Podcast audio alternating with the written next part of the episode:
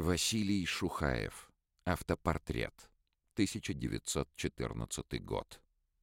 Василий Шухаев отправился в Италию в конце 1912 года, на год раньше, чем его друг и коллега Александр Яковлев. В письме товарищу он писал из Рима. «Такая досада, что все первые впечатления получаю без тебя, не вместе с тобой. Почему масса мыслей остается незаписанной? Я не унываю и верю, что удастся здесь, в Италии, прояснить побольше и выявить все те мысли, что есть в голове.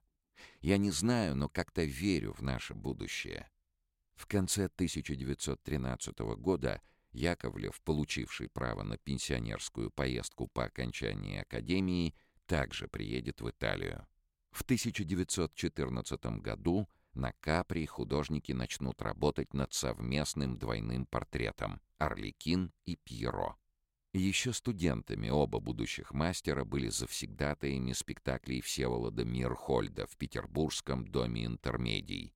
Именно там, в 1910 году, они смотрели пантомиму по пьесе Артура Шницлера «Шарф Коломбины» и настолько часто посещали представления, что им даже было разрешено выходить на сцену в костюмах Пьеро и Орликина. На Капри Шухаев и Яковлев не просто портретируют самих себя, сколько изображают героев итальянской комедии «Дель Арте», в представленном автопортрете с ангиной на художнике та же шапочка, что и у Пьеро.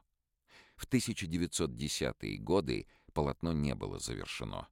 Василий Шухаев окончил его только в 1962 уже в Тбилиси, немного изменив собственную фигуру Пьеро и переписав фон.